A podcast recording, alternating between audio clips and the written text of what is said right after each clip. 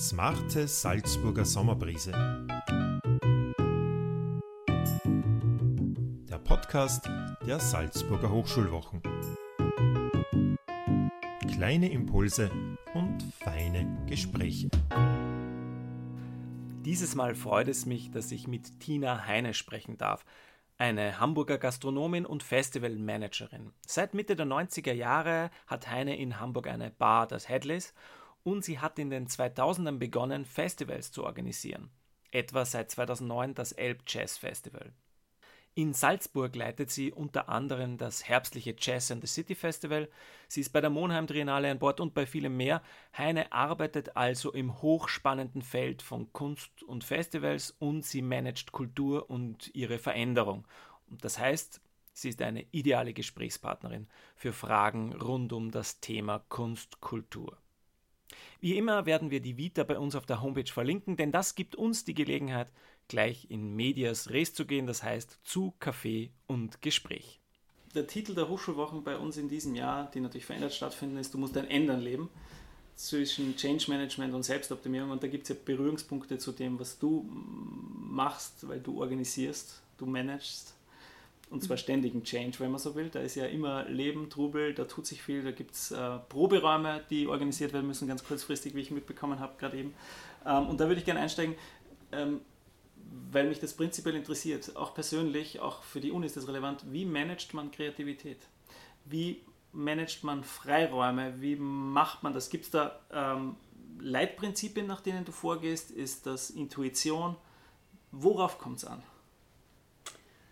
Also einmal kurz persönlich ist, ich glaube, das ist eine Haltungsfrage zum Leben. Und ähm, ich zum Beispiel liebe diese Gewissheit, so aller Brecht, so wie es ist, bleibt es nicht. Ja? Mhm. Und das ist für mich was ganz Beruhigendes. Also für mich ist es total beruhigend zu wissen, dass sich alles permanent ändert. Mhm. Ich fände es ganz furchtbar, wenn ich wüsste, dass alles so wie es ist bleibt. Ähm, das geht aber ganz, ganz viel nicht so. Ähm, gerade wenn irgendwas schön ist, wollen wir eigentlich, dass es bleibt. Also wenn es gut, die Dinge, die gut sind, sollen natürlich bleiben. Und ähm, wenn du fragst, kann man Kreativität managen, dann denkt man, glaube ich, im ersten Moment, Management und Kreativität gehört vielleicht nicht zusammen unbedingt. Ich habe immer eher so das Unternehmerische, das etwas mhm. gründen, etwas starten, mhm. da ist ganz viel Kreativität. Und im Managen steckt für mich auch so ein bisschen so schon so eine gewisse Verwaltungshaltung mhm. hinter, muss aber nicht unbedingt sein. Ähm, ich glaube, es kommt darauf an, wie wir, wenn wir Kreativität managen wollen, die über das Künstlerische hinausgehen, mhm. nämlich einfach mit allen Leuten, die uns umgeben, mhm. mit der Stadt oder mit den Verwaltungen, wo du beantragen musst oder in deinem Team, also Flexibilität. Äh, dann musst du das über die Person machen, über die handelnden Personen. Du musst den handelnden Personen eigentlich vermitteln, dass das, was sie machen, ähm, dass das, äh, also dass sie, dass du sie ermutigst, kreativ zu sein, mhm. dass du sie ermutigst, dass du Freiräume lässt, mhm. sie aber gleichzeitig, wenn du merkst, dass sie das nicht können, also so merke ich das auch in einem Personalmanagement mit meinen Leuten. Ich glaube, ich habe mittlerweile ein gutes Gespür dafür, wem ich sozusagen das mhm. freigeben kann und der das auch nutzt. Mhm. Und ich merke auch manchmal, dass ich Leuten Freiheiten gebe und sage, ja, gestalte das selber. Mhm. Äh, ob es mein Koch ist in der Küche oder ob es, äh, keine Ahnung, meine Tochter ist, wie sie ihren Schulalltag regeln möchte. Oder ähm, dann merkst du das oft, dass jemand sagt, ja, das ähm, oh, ist toll, das ist ja super, dass ich das selber entscheiden kann, dann passiert aber dennoch nichts, weil es mhm. zu viele Unsicherheiten sind. Und dann musst du es noch eine Weile begleiten. Aber wenn du die Menschen eine Weile begleitest, dabei und äh, ihnen auch zeigst oder Finger dann drauf zeigst, siehst du, das hast du doch total kreativ gelöst mhm. oder es hat doch funktioniert oder auch wenn etwas nicht funktioniert, dass das nicht sanktioniert wird, ja, mhm. dass wir sozusagen, wir versuchen etwas gemeinsam und du, wenn es nicht aufgeht, ist nicht schlimm. Ähm, und deswegen sage ich auch immer in meinen äh, Seminaren an der Uni, ich bin ja an der Hochschule da auch in Hamburg, schreibe ich immer eigentlich als erstes an die Wand Mut zur Lücke. Nicht alles durchplanen bis zum letzten. Alles, was du planst, kann schief gehen. Mhm. Also plan viele Sachen nicht, dann mhm. kann es auch nicht schief gehen und dann hast du Raum. So mhm. und ja, so also kann man das managen. Ist es ein bisschen so wie, ähm, also das, was ich jetzt raushöre, ist eine Grundhaltung. Und die Grundhaltung, die funktioniert jetzt nicht nur in diesem Bereich Festivalorganisation, sondern ist eine Grundhaltung überhaupt, überhaupt. Die dich offensichtlich trägt. Du hast vorhin von Zuversicht gesprochen. Jetzt höre ich so sehr viel Vertrauen raus. Ähm, das ist quasi die Grundhaltung, mit der man da reingeht und Leben und Festivals managt oder lebt einfach. Ja, und es ist, ähm, was es auch macht, wenn du nicht, ich komme nochmal zu diesem Plan, mhm. ne? also weil es hat wir sind es alle so gewohnt, dass wir immer alles planen. Also alles, unser ganzes mhm. Leben ist ja reglementiert. Es gibt ja eigentlich für alles einen Ablauf, eine Uhrzeit, eine, eine Regel, ein Gesetz. Ein, also mhm. es gibt ja kaum irgendeinen Bereich, der nicht. Ja. Wenn ich gut Haare schneiden kann, kann ich einfach Haare schneiden. Nee, du musst dann so, musst eine Ausbildung, musst zur Innung und sonst dürftest du kein Gewerbe. Also mhm. man kann ja eigentlich gar nicht einfach machen. Und warum ist das nicht so? so? Also wir sind das so gelernt, dass wir ja das immer abwarten müssen. Und ähm, ich habe selber aber das Gefühl, dass ich all das, was ich äh, gemacht habe und wie ich mich selber verändert habe und wie ich unterschiedliche Handlungsfelder aufgemacht habe, sich dadurch ergeben haben, dass ich nicht genau geplant habe, sondern dass ich eigentlich den anderen Menschen auch, auch mit Fragen begegne. Mhm. Und dadurch bin ich offen auch für mögliche Antworten, die ich selber gar nicht hätte von den anderen. Ja. Weißt du, was ich ja. meine? Mhm. Man ist auch in dieser Planwelt eigentlich so gepolt, dass man immer als Wissender kommt. Man präsentiert mhm. sich auch besser als Wissender. Ja wenn du in so eine Produktionsbesprechung gehst mhm. und sagst, ich weiß noch gar nicht genau, wie wir das morgen machen, dann denkt mhm. man, du bist nicht kompetent. Aber mhm. das meine ich vielleicht gar nicht. Ich will einfach offen sein, ob die anderen sagen, ja, warum hättest du das Konzert nicht lieber später gebucht? Mhm. Frau Intendantin, ja? Mhm? Also ich, ich, der Tontechniker, mhm. Ich hätte das eher in der Kirche gemacht als deine. Das ist doch vom Sound her viel schöner. Und dann kann ich sagen, ah ja, klar, gut, dass ich es noch nicht geplant habe. Ja. So. Also meistens gibt es eigentlich, wird es mehr, wenn man okay. nicht zu viel plant. Super spannend, weil das klingt nämlich die, die, die Kamera hinten hat sich offensichtlich aufgehängt, aber sie nimmt ja trotzdem den Ton auf. Ähm, das klingt ein bisschen, also ähm, diese Idee, die, die ich da raushöre, ist, ähm, es ist ein Lernprozess und man hat einen ständigen Lernprozess drinnen und das ist eben nicht nur sowas wie ein Optimierungsprozess, wo ich weiß, das ist das Produkt und jetzt optimiere ich das durch und style das so, wie es am besten ankommt, sondern genau. wenn ich lerne, dann ist das natürlich auch eine Optimierung von, aber ähm, von dem, was ich weiß, etc. Aber das verändert mich nochmal selbst. Es kann sein, dass ich da mehr über das Potenzial oder über das erfahre, worum es eigentlich geht. Ja. Und nicht, ich weiß schon, was ist und dann vermarkte ich und hau raus. Ja. Ähm, ich komme ein bisschen auf, auf Festivals nochmal mhm. zu sprechen. Das ist mhm. halt super spannend, weil ähm, Uni organisieren oder Hochschulwochen und Festival, da gibt es gewisse Überschneidungspunkte. Stimmt. Du, du organisierst ähm, unter anderem, wenn man auf die Homepage schaut, eine Empfehlung, dann sieht man mehr. Die Monheim Triennale, du bist hier in Salzburg jetzt seit einigen Jahren, seit 2016 und hast mhm. im Herbst immer das Jazz in the City Festival, Elbfest Hamburg und jetzt gerade für das Zwischenräume Festival ähm, äh, bist du hier in Salzburg. Und das sind alles natürlich unterschiedliche Veranstaltungen und Formate etc. Aber die Grundfrage ist vielleicht immer die gleiche und die würde mich interessieren. Was ist für dich ein gutes Festival? Was muss passieren? Was muss, was muss man haben? Was strebst du an? Kommunikation. Mhm. Also Begegnung und Austausch und Kommunikation. Ähm, Entdeckung, sich treiben lassen. Also dass ich ein, dass wenn ich es schaffe und, und äh, so Durchlässigkeit. Ja, also wenn ich, ähm, wenn ich ein Festival mache mit improvisierter Musik, mhm. wenn ich ein Festival mache, das andere noch äh, Super GAU Festival für zeitgenössische mhm. Kunst mhm. im Land Salzburg, nächstes Jahr zeitgenössische Kunst im Land Salzburg. Ähm, oder auch die Monheim Triennale, die, da begleite ich ja nur die Produktion, da mache ich nicht die künstlerische Leitung, aber da denkt man natürlich, wenn ich die Produktion begleite, bin ich dafür geholt, von weil es darum ging, wie baut man das Festival auf, in welche Orte geht man, wie produziert man so das mhm. Gelände, so dass auch da, dass ein Festivalgefühl entsteht. Ja, wie macht man das an dieser Stadt, wo das auch nicht gelernt ist?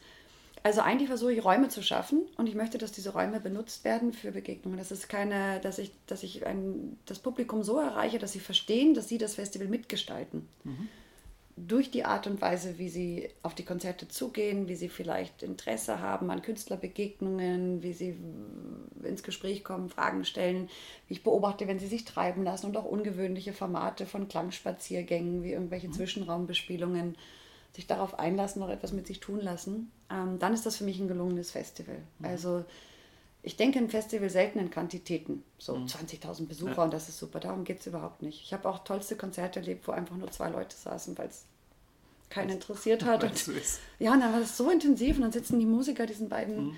äh, Zuhörern gegenüber und da passiert was ganz Besonderes. Ähm, und große Namen spielen keine Rolle? Oder? Nö. Nö. Also, nee, nee, also nicht im Sinne von, mhm. dass ich jetzt große Namen nicht buchen würde mhm. oder so habe ich auch alles schon, aber ähm, mich interessieren immer Künstlerpersönlichkeiten. Ich habe immer gesagt, ich buche keine, kein Projekt oder keine Band oder so, sondern ich buche Menschen. Also das klingt so blöd mit buchen, ja, aber ich buche mhm. sie oder ich ja. lade sie ein. Sagen wir ja, lieber, ich lade sie ja. ein.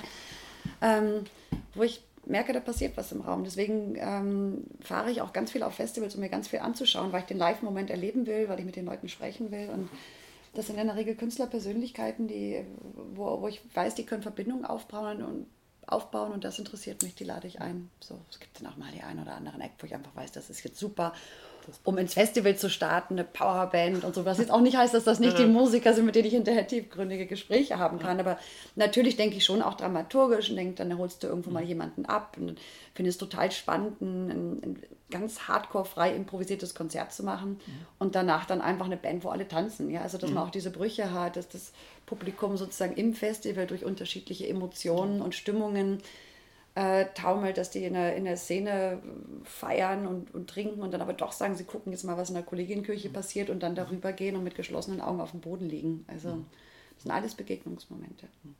Du, du bist ja schon relativ lang jetzt in diesem Business, ja, muss man ja schon sagen, ist es ja auch, aber in diesem Feld ähm, der Festivalorganisation. Ähm, und da würde mich interessieren, jetzt abseits dessen, was im letzten halben Jahr war, wie hat sich denn das verändert, deine Arbeit? Wo hast du selbst jetzt dich verändert in der Art und Weise, wie du es machst? Oder wo würdest du sagen, da gibt es im Umfeld jetzt große Umbrüche oder Transformationen? Das funktioniert jetzt nicht mehr so, wie das vor zehn Jahren war oder, oder mehr?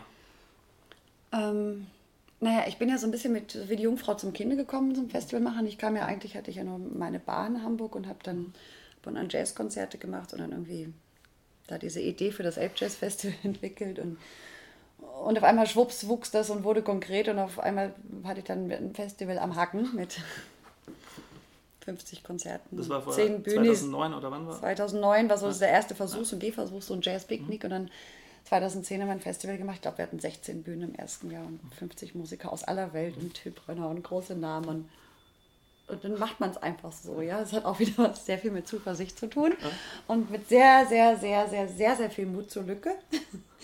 Ähm, naja, und dann habe ich einfach erstmal gelernt, wie man Festivals macht, wie das alles abläuft und wie man, wie man ein Programm macht, wie man es gestaltet, habe Learnings gemacht, was geht gut, was geht nicht gut, auf was muss man achten, wie geht man mit Räumen um. Ich hatte von Anfang an diese Kombination aus Musik und Raum interessiert. Mhm. Also ich wollte nicht mhm. einfach ein Konzert in einem Konzertsaal machen. Ich bin ja auch da schon in die Docks gegangen und auf die mhm. Schiffswerft und in die Kirchen am Hafenrand und auf Barkassen, die das Publikum hin und her gefahren haben. Das war auch wieder, die Barkassen waren die Begegnungsmomente die Momente des, der Bewegung von einem Ort zum anderen. Das war dieser Zwischenraum, in dem man die Konzerte reflektiert hat, wo Leute sich kennengelernt haben. Und was ich gelernt habe in diesem Festival machen, äh, beim Ape Jazz, weil das relativ sehr groß geworden ist, sehr schnell. Mhm. Ähm, und ich auch gar nicht wusste, mit wie vielen Leuten man da in einer Stadt eigentlich sprechen muss, bis man so ein Gelände kriegt. Also habe ich einfach gelernt, wie funktioniert Stadt, also was macht, die, was macht eigentlich die Wirtschaftsbehörde und warum habe ich mit der zu sprechen, wenn ich ein Kulturfestival machen muss? Ach so, weil da das Stadtmarketing und der Tourismus angedockt ist, ja.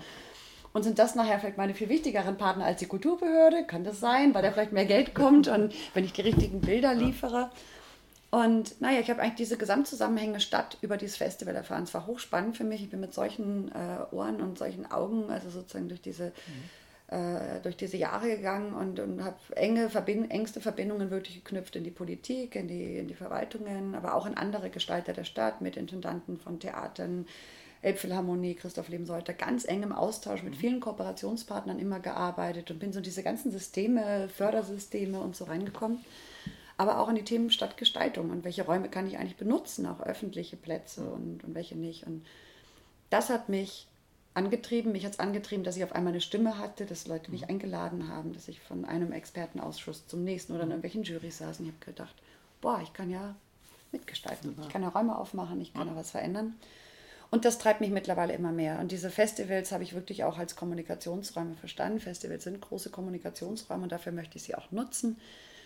Es hat sich sicher, während das vielleicht mein erstes Festival noch mehr sozusagen Musikfestival, Eventcharakter hatte, hat sich meine Arbeit heute mit dem Festival, das ist eigentlich wie eine Werkstatt mit der ich an der Stadt arbeite. Mhm. Das Abendprogramm zu befüllen, ich sage, das klingt jetzt ein bisschen blöd, interessiert mich eigentlich immer weniger. Ja. Also nicht, dass das nicht dazugehört.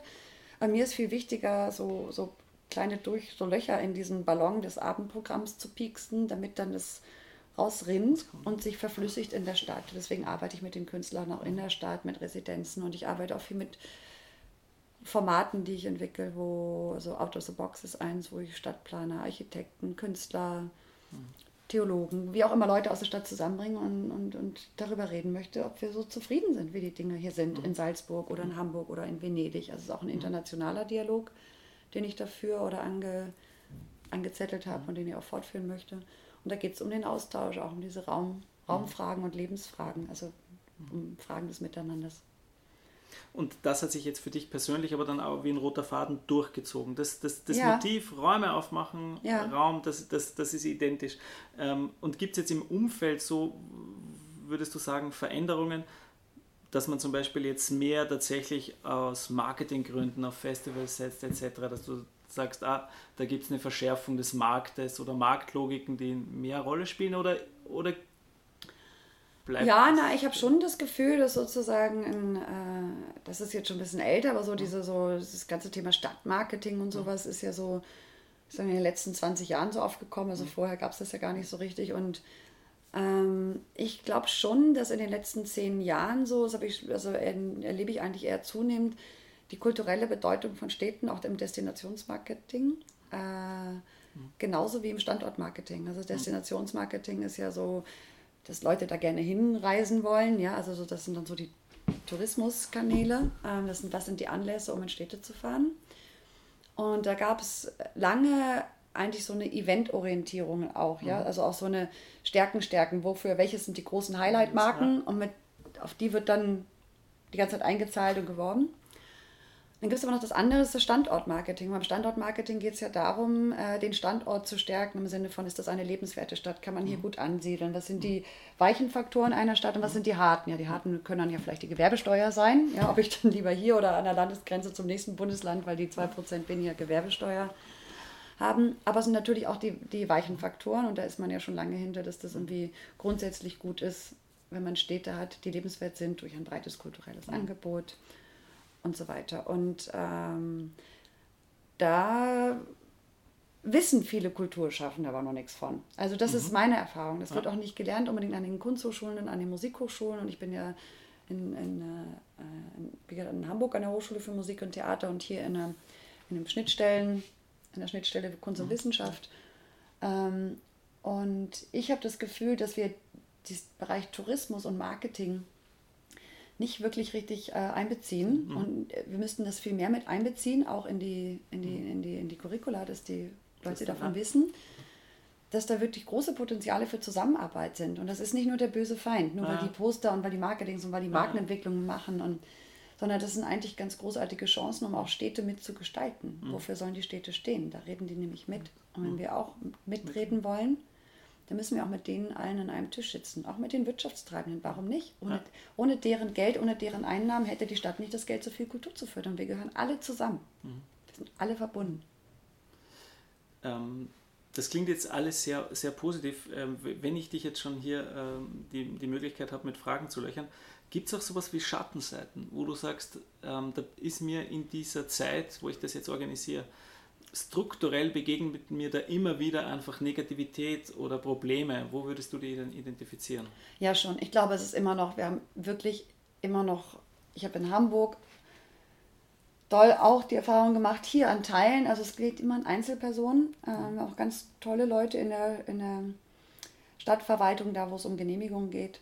Äh, Die Mühlen malen langsam. Viele Strukturen sind überhaupt nicht mehr zeitgemäß. Also auf das, wie wir heute eigentlich agieren und interagieren. Also es, wir brauchen dann eine viel größere Dynamik und Kreativität in der Verwaltung und es sind zu viele, wir sind überreguliert. Wir sind wirklich der, der, der, der städtische Raum, aber selbst, ich glaube, ich bin gespannt, dass ich werde das erste Mal eine größere Geschichte eben am Land machen, wie es dort ist.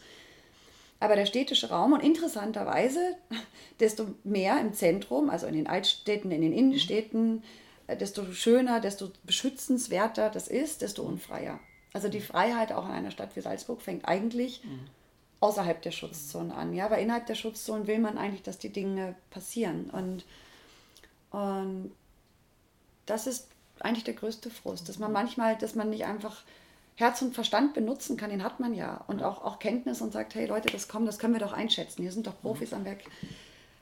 Es ist zu viel Angst im Raum vor irgendwelchen Klagen, vor irgendwelchen Regressansprüchen und was wäre, wenn. Also man sichert sich lieber sozusagen zehnmal ab, bevor man irgendwas zulässt, für den Fall, dass irgendwann mal jemand klagen könnte. Als es mit dem ganzen Datenschutz aufkam und ich dachte, wer will denn das alles noch machen? Wie will ich das noch alles in die ganzen Verträge reinschreiben und sicher gehen. Also wie soll das alles, wie soll das eigentlich vom Ablauf her alles gehen? Da müsste ich jetzt zehn Leute mehr mit einstellen, damit ich das überhaupt alles, ja. Alles nachvollziehen kann. Und jetzt, na gut, jetzt sind wir natürlich gerade eh nochmal in einer anderen extremen ja. Zeit ja, mit, äh, mit den ganzen Covid-Maßnahmen. Aber das, dafür kann ja erstmal keiner nichts, ja. Mhm. Also so, und dass wir da lieber vorsichtiger sind, ist eh klar. Das merke ich schon und dass dieser, dieses dass man schon in der Regel, wenn man etwas möchte, was nicht gelernt ist, also wenn man über Grenzen geht, dann ist die Grundhaltung nicht nur in den Verwaltungen, sondern auch bei Kollegen und Kolleginnen oder die Grundhaltung ist schon tendenziell eher Nein. Mhm. Das muss ich schon sagen. Also so das. Und wenn es dann doch ein Ja gibt oder ein, ah, okay, pf, hat noch keiner gemacht, aber ja, warum eigentlich nicht, dann hat das nichts generell damit zu tun, dass das immer in irgendeiner Rechtsabteilung scheitert oder immer in irgendeiner Verwaltung oder immer beim Produktionsleiter oder immer beim Auftraggeber, mhm. sondern es, es ist wirklich extrem personenbezogen. Mhm. Und da bin ich wieder zurück bei dem Kreativität managen. Es geht wirklich darum, wie wir, ähm, wie wir Kreativität und gewisse Freiheiten auch zulassen bei unseren Mitarbeitern in unseren Abteilungen, mhm. damit wir ähm, dynamischer agieren können. Und ich glaube, dass unsere Zeit, durch Digitalisierung, durch, durch Schnelligkeit, also ein, eine wirklich eine rasante Verschiebung von Schnelligkeiten. Also so das Leben und die mhm. Entwicklungen, die, die, die sind in einer, exponentiell geht das alles so, das, wie sich Arbeitsmöglichkeiten und, und Kommunikationsmöglichkeiten verändern. Aber wie wir sozusagen mit den Gesetzen dann da hinterherkommen oder wie wir das dann regeln, das, das geht so, das geht so auseinander. Und ja. es überlagern sich die ganze Zeit, wir sind geschwindigkeitsmäßig überhaupt nicht synchronisiert. Mhm. Und da sehe ich noch echt viel Desaster auch auf uns zukommen. Also ich glaube, wir müssen, wir müssen das verändern. Das hat übrigens Charles Landry ein wunderbares Buch über Creative Bureaucracy geschrieben. Und ähm, mit der Zeitstiftung und der, mit dem Tagesspiegel, Berliner Tagesspiegel, gab es da vor zwei Jahren ein Festival, Creative Bureaucracy Festival in Berlin. Da war ich auch mit mhm. auf dem Eröffnungspanel mit Charles Landry und noch anderen. Und es richtete sich, dieses Festival richtete sich, die Zielgruppe waren Mitarbeiter aus Verwaltungen, also gemeinsam mit der Stadt Berlin. Es war spannend. Ganz tolle Gespräche mit Leuten aus der Finanzverwaltung oder mhm. aus dem Bauamt oder sowas. Und die haben auch über ihre Hürden gesprochen. Also manche würden auch gerne, also die, wenn man so von Ermächtigung spricht, manche mhm. würden gerne mehr gestalten, weil gerade oft sozusagen die Arbeitsebene mhm. bei den Beamten, die wissen ja, was da täglich reinkommt. Und die hätten oft kreative Lösungen, aber die, keiner fragt das Wissen ab. Okay. Das ist so interessant. Mhm. Also wie da unten Wissen gesammelt wird, mhm. aber da oben wird entschieden. Okay. Und, die, und da, da gibt es theoretisch Kreativität, ja. aber die ruft gar keiner ab. Und das ist super wichtig. Das sind Universitäten, finde ich genauso. Müssen auch die Universitäten. Ja, ja, wir haben zum Teil ähnliche, ähnliche wahrscheinlich äh, Herausforderungen zu bewältigen. Wie kriegt man, wie kriegt man ähm, diese Ungleichzeitigkeiten hin und kann damit umgehen, dass doch noch Kreativität stattfindet. Ja, ist eben Angst, ja. Und das, ja. ist das, was du eingangs sagtest, die, was, oder was ich auch sagte, dass ähm, Veränderung ist bei nicht, bei nicht so vielen positiv konnotiert. Also ja. ah, das mhm. haben wir doch immer so gemacht. Wieso mhm. denn können wir nicht, wir haben die Zuckerstreuer immer dahin gestellt. Ja. Wieso sollen wir die jetzt dahin stellen? Das ja. Irritiert mich. Interessant. es, gibt, es gibt diesen schönen Satz von, von Benjamin, ist es glaube ich, das Schlimmste wäre ja quasi, wenn es immer so weitergeht. Das ist ja der, also genau. Aus der Perspektive der Opfer ist es ja quasi das Schlimmste, wenn es immer einfach so weitergeht. Ja. Dann gibt es immer nur Siegergeschichten. Ja. Darum ist ja quasi Veränderung eigentlich eine, eine Hoffnungsperspektive. Ja, ich finde absolut. Mhm. Ich mm, stelle noch kurz eine, eine Frage zu Hamburg, weil das ist ja deine Homebase mit Bar, Headlays, mhm. sage ich das richtig? Und äh, da gibt es auch einen Salon. Du führst auch Salons. Und da muss ich jetzt noch kurz fragen, kannst du mir kurz erzählen, wie kam es dazu, was ist die Idee dahinter und wie läuft das so ab? Mit den Salons habe ich gestartet, also die heißen Zeitgenossen-Salons. Ähm, ich glaube, zwei Wochen nachdem Trump gewählt wurde. Also der wurde gewählt und das war für mich eine Zäsur. Ich habe gedacht, das ist so ein Mann, in so einem großen Land wie Amerika an die Macht kommt, das wird unsere Gesellschaft verändern. Das wird uns ganz viel verändern. Es wird unsere Sprache, es wird unser Miteinander verändern. Und ich habe gesagt, ach, ich wusste, und dann bin ich immer so, wie wir alle wahrscheinlich, so man hatte so, so ein Rauschen in den Stimmen, egal ob man im Bus saß oder irgendwie beim Abendessen eingeladen war wurde fast ein bisschen hilflos so, so, darüber geredet und dann wurde auch so ein bisschen so gewitzelt und dann wurden wieder die neuesten Twitter-Posts rumgezeigt. Also es war noch so ein bisschen so eine unbeholfene Lustigkeit fast so, das kann ja nicht wahr sein. Aber ich habe gemerkt, boah, das, das, das, das, da passiert gerade so ganz viel, das regt die Leute irgendwie auch auf und, und sie verstehen es nicht und es ist viel Unsicherheit. Und ich habe gedacht, weil das ja gleich mit dieser rohen Sprache auch sehr, sehr schnell so losging bei ihm habe ich gesagt, was kann ich machen? Gehe ich jetzt auf die Straße, demonstriere ich? Also wie bringe ich mich ein, um etwas dagegen zu tun oder irgendwas damit zu tun, dass es, mhm. ja, ja, um was zu tun. Ich muss damit umgehen und dann habe ich gedacht, naja, ich bin immer so, jeder gibt, was er kann und was ich habe, ist ein Raum. Und ich habe einen Raum, der ist ein toller Kommunikationsraum, weil, mein, weil das Headlays, die Bar ist, ist einfach nicht nur eine Bar, ist keine Getränkeausgabestelle. Ich habe den Ort geschaffen, weil ich einen guten Ort haben wollte der von der, seiner Aura, von seiner Örtlichkeit, von dem, wie wir mit den Gästen umgehen und was wir dort machen, einfach einlädt, mhm. neugierig zu sein und mit Leuten ins Gespräch zu kommen. Ich habe da viele Leute auch verbunden und so. Das ist einfach so das, was mich interessiert. Und dann habe ich gedacht, ich habe einen guten Ort. Der hat, glaube ich, die richtige Aura, um gut miteinander zu sprechen und habe gesagt, dann sozusagen, ich gebe den Montagabend, den werde ich sozusagen gastronomisch dann so ein bisschen aushebeln und wollte Salons machen mit, äh, oder habe es dann gestartet mit Wissenschaftlern aus unterschiedlichen Disziplinen. Also ins Gespräch kommen mit der Wissenschaft, die ja dann auch gerade von, von äh, Trump so oft verhöhnt wurde. Und zwar von der Idee her, um von der Idee so diese, das klingt ein bisschen didaktisch, so, aber diese Diskursfähigkeit. Zu, zu fördern. Also zu äh, einen Raum zu schaffen, wo wir Diskurs üben können, wo wir auch nicht einer Meinung sein müssen, aber wo das Umfeld sozusagen wertschätzend und wohlmeinend ist. Man sagt, wir können ja auch wertschätzend sehr, sehr unterschiedlicher Meinung sein, mhm.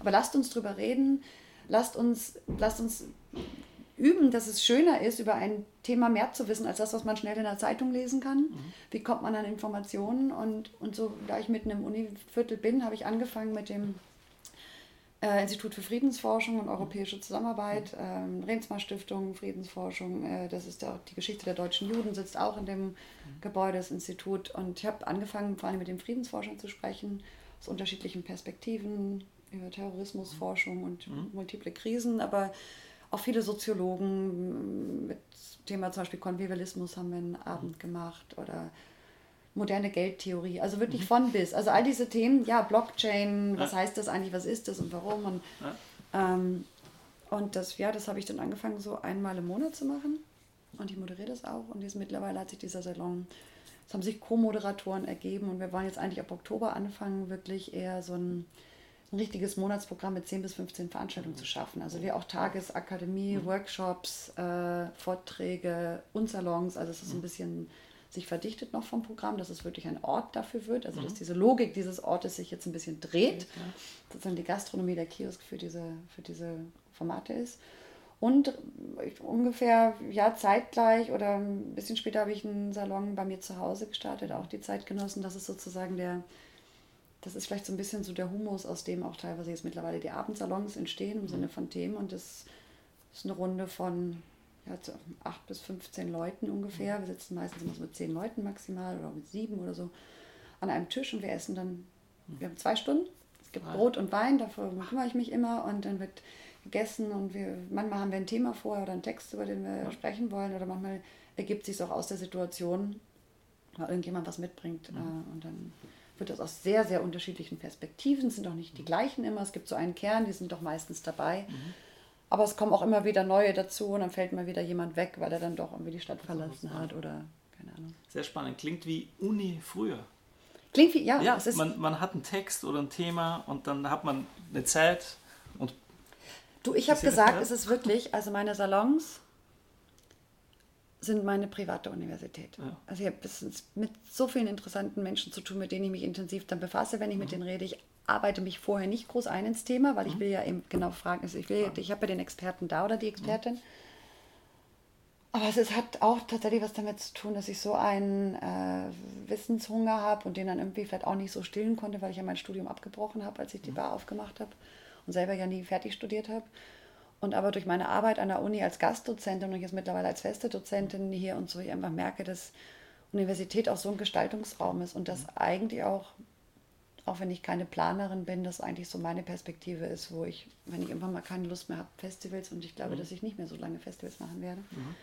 Also ich möchte lieber die Rahmenprogramme von den Festivals machen, ja, die Zwischenräume gestalten. Und das Hauptprogramm können dann, kann dann mein Team machen oder wer anders und ich komme dazu. Aber dieses äh, Gesellschaft gestalten, Stadt gestalten und das über diese, über diese Stadtentwicklungsebenen, aber auch über die Universitäten, das wäre so mein, mhm. Mein Wunsch, da einfach tiefer reinzugehen. Insofern ist das, wie gesagt, meine Super. private Uni. Sehr spannend. Ich habe noch eine letzte Frage für den ersten Teil und die muss ich natürlich stellen, weil ich Theologe bin.